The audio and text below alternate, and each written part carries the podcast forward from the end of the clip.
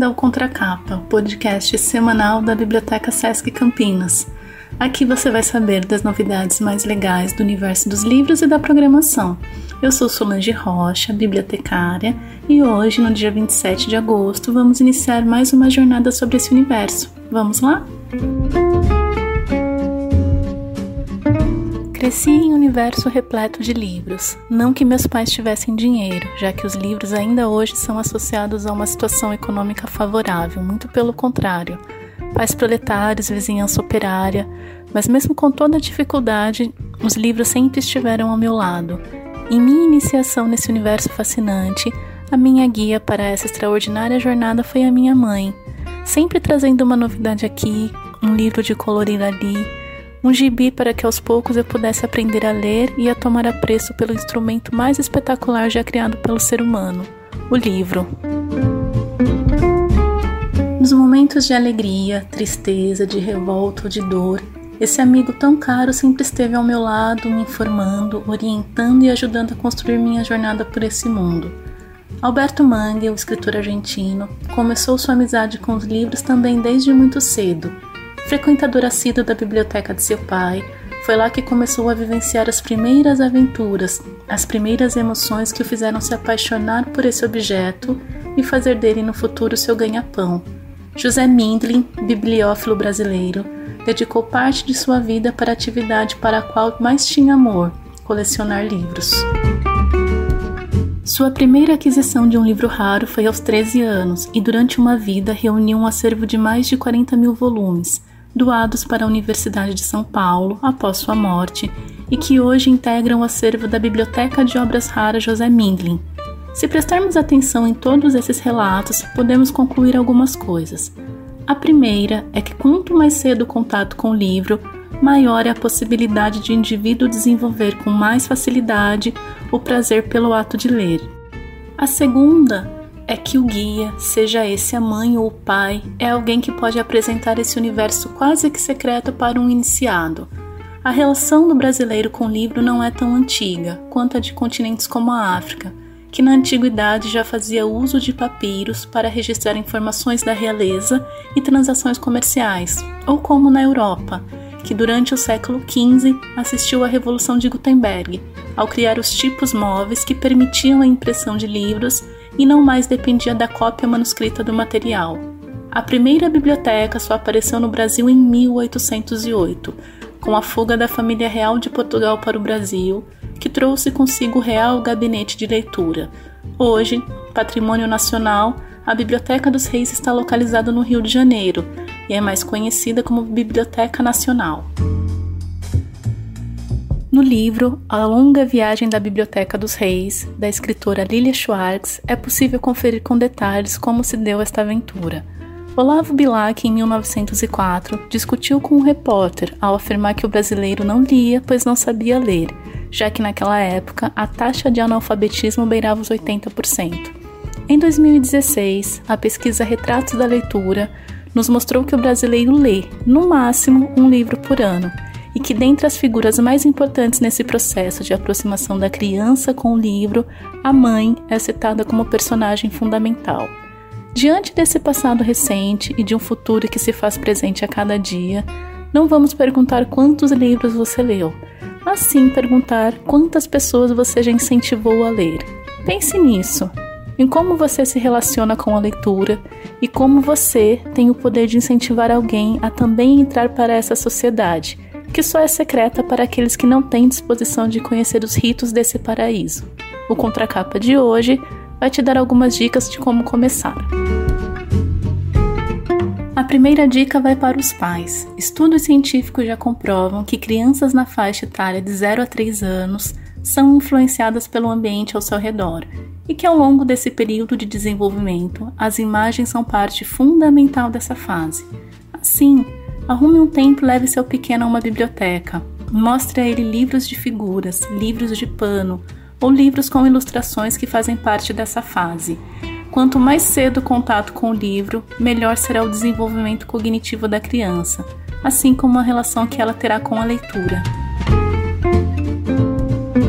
A frase que mais escutamos na biblioteca, dita pelos pais, é: Meu filho não lê. Em resposta, os filhos nos dizem: Meus pais também não. Crianças aprendem através de exemplos. Não adianta cobrar delas o que elas não veem como um hábito na família. Seja o exemplo para o seu pequeno. Comece a ler materiais sobre o que gosta, revista, livros, jornais ou sobre assuntos que te atraiam. A leitura é um processo de construção. Não adianta culpar a linguagem de Machado de Assis ou dizer que Clarice Lispector é difícil. Comece devagar e vá avançando. Faça dos autores seus amigos. Tente entender o que ele quis dizer. Conhecer o período em que o livro foi escrito ajuda muito. Por exemplo, ao acessar a internet, vemos memes com o filósofo Zygmunt Bauman e a famosa modernidade líquida. Mas você já parou para refletir o que é esse conceito? Rir de algo que realmente entendemos é muito mais legal. A última dica é: frequente as bibliotecas do SESC depois desse período de pandemia, é claro. As bibliotecas SESC possuem acervos diversos voltados para a área de literatura e com um conteúdo fantástico que ajudarão desde quem está começando a alguém mais experiente no hábito da leitura. Com a ajuda dos bibliotecários locais, com absoluta certeza, você encontrará o livro que tanto procura ou que procura por você. As dicas de programação do SESC dessa semana começa pelo SESC Digital Contextos é um curso sobre atividades relacionadas ao campo da cultura, política pública de cultura, diversidade, identidade, dentre tantas outras especificidades do campo. Indicamos assim o curso E-book e livro impresso, Transformações da leitura no século XXI. A partir de uma perspectiva cultural e social, este curso discute a transformação da leitura, desde a invenção da prensa por Gutenberg até o advento do livro eletrônico com foco em como os diferentes suportes de texto escrito moldaram os nossos hábitos de leitura e determinaram a transmissão e o alcance do conhecimento. São dois áudios do curso que já aconteceu e que estão disponíveis na plataforma gratuitamente. Assim como fazemos a cada 15 dias, hoje temos o nosso Papo Saúde, com o educador esportivo do SESC Campinas. A entrevistada dessa semana é a nutricionista Daniela Coutinho. Bora conferir?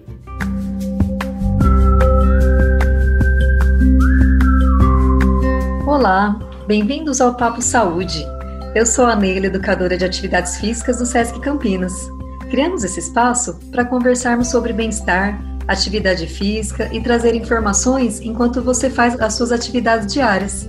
Para o bate-papo de hoje, eu trouxe uma convidada com um sotaque muito especial, que, assim como eu, gosta de refletir sobre saúde na vida cotidiana. Ela é nutricionista, formada pela Federal da Bahia, tem pós em saúde da família, comportamento alimentar e hoje ela trabalha no NASO em Salvador. O nome dela é Daniela Coutinho e ela vai nutrir o nosso bate-papo de hoje. Olá, Neila. Eu gostaria muito de agradecer ao Sesc Campinas e a você pelo convite, né? É, Para mim é um prazer falar sobre esse assunto, falar sobre o cuidado à saúde no mundo real, né? Na vida real das pessoas. É, acho que a gente compartilha, né? Um olhar sobre esse essa forma de ver, né? A saúde, o bem-estar.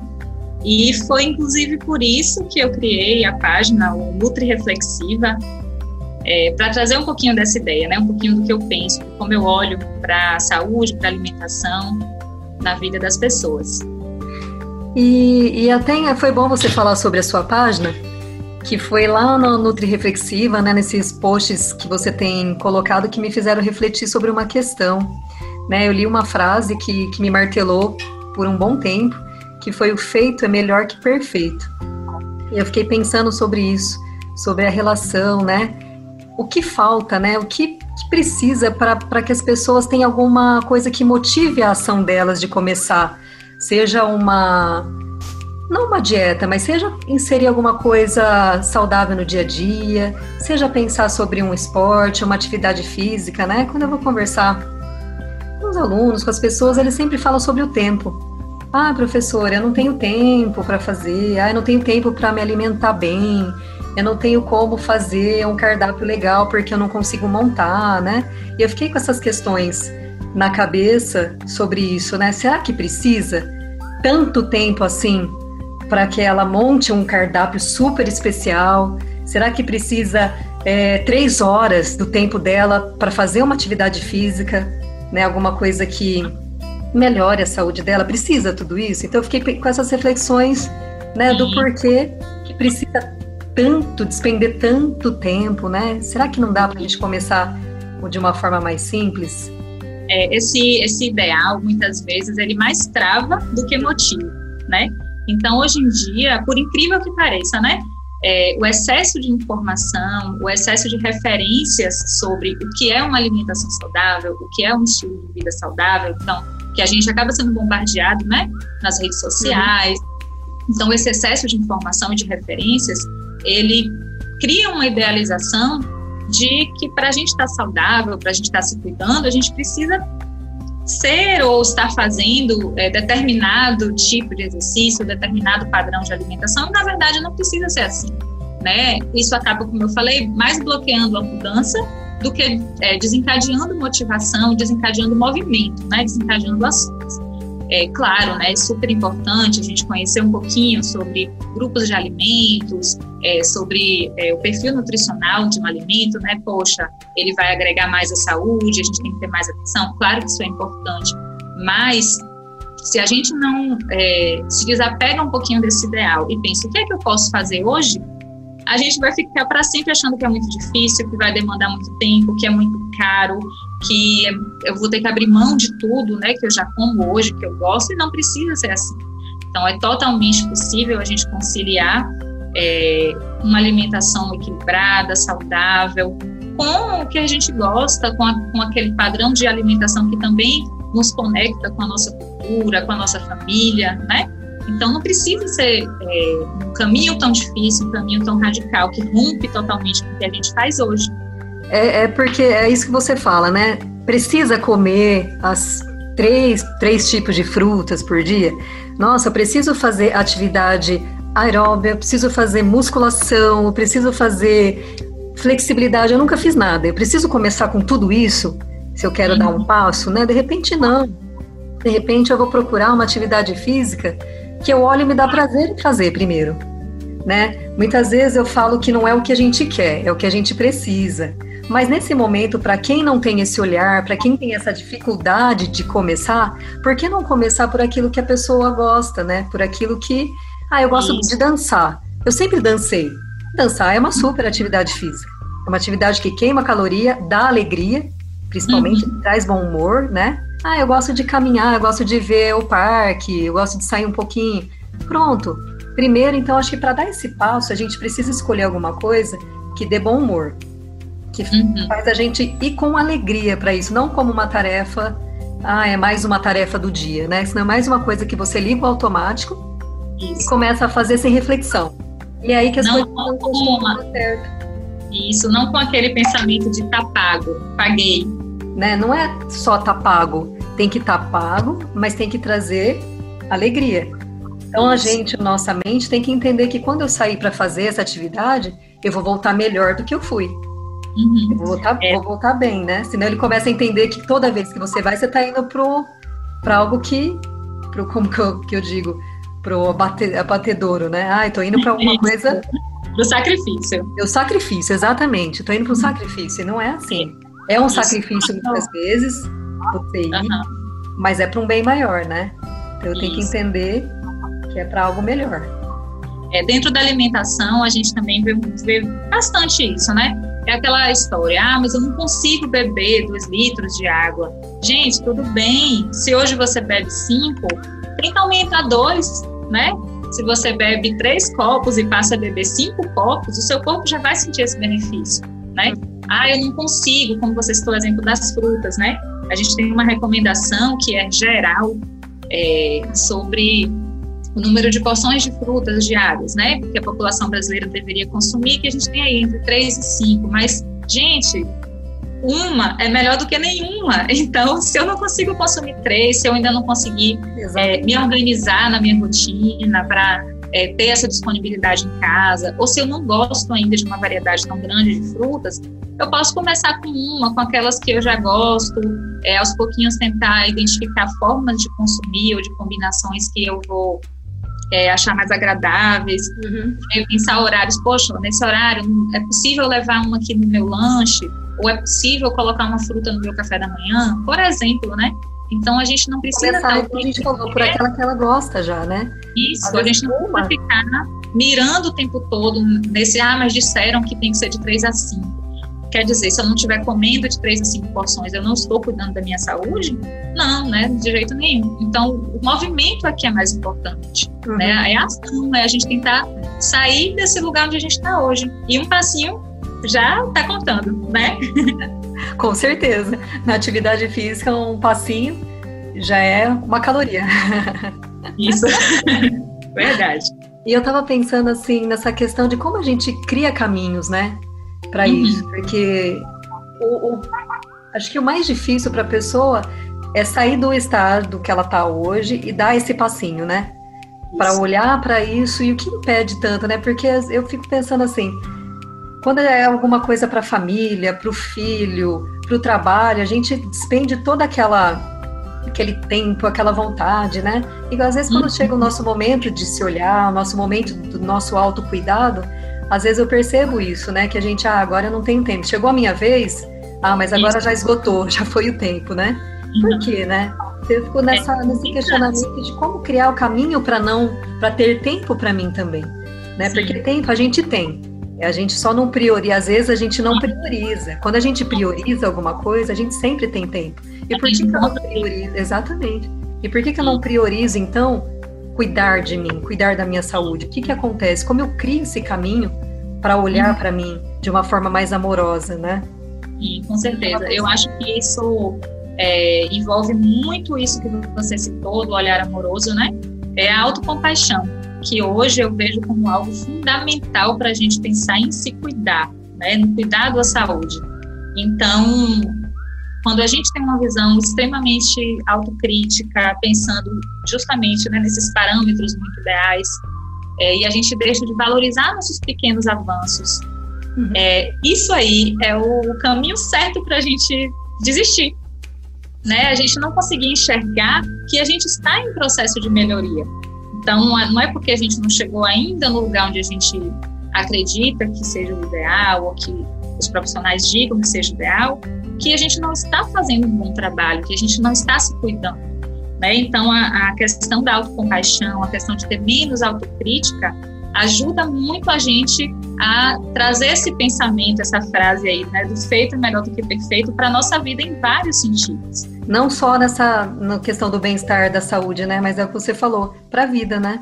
Esse pensamento a gente pode aplicar para várias questões da nossa vida e para a saúde ele faz todo é sentido. É fundamental todo sentido. Nesse caminho aí de 10 anos que eu tenho atuando, eu percebo isso claramente, né? Que as pessoas deixam de começar mudanças é, pequenas e que vão chegar é, a, a, movimentos maiores, a benefícios maiores, por acharem que elas não vão conseguir, que elas são incapazes. E o momento ideal não existe, né? Uhum. Todo dia, toda hora, todo instante, a gente tem um momento ideal para tomar uma iniciativa positiva, Exato. né? Se a gente for esperar tudo acontecer para a gente fazer alguma coisa, ter alguma atitude, a gente não vai fazer. Acho que o momento ideal é o presente. O momento ideal é o que eu tenho hoje, né? Que eu Com tenho certeza. agora. Eu estou vivo, estou aqui. O que, que, eu posso fazer hoje por mim? E é um Com passo certeza. cada vez. É amanhã o que eu posso fazer amanhã. Amanhã é outro dia. Mas o que eu posso fazer no presente? Com certeza, amiga. ah, Dani, eu acho que é um pouco essa reflexão que eu queria trazer para as pessoas que vão escutar a gente, eu acho que elas começarem, elas iniciarem de algum lugar, não importa o que vai acontecer amanhã, o que já aconteceu, para ela olhar para ela hoje, para ela mudar, né, para ela se cuidar, pensando no que ela tem agora. Com e certeza. Eu agradecer. Eu é que agradeço e eu espero que realmente isso, essa reflexão, né, é, ajude as pessoas, né, do, no movimento, é, na mudança positiva, que acima de tudo é para a sua qualidade de vida, para seu bem-estar, né? Com certeza. Então, é isso. Muito obrigada, viu? E até uma próxima. Até uma próxima. tchau, tchau. Por hoje é só, pessoal. Essas foram as nossas dicas dessa semana. Esperamos que vocês tenham um excelente fim de semana. Lembrando que na próxima quinta-feira estaremos aqui para falar mais sobre livros e cultura no Sesc Campinas. Até lá!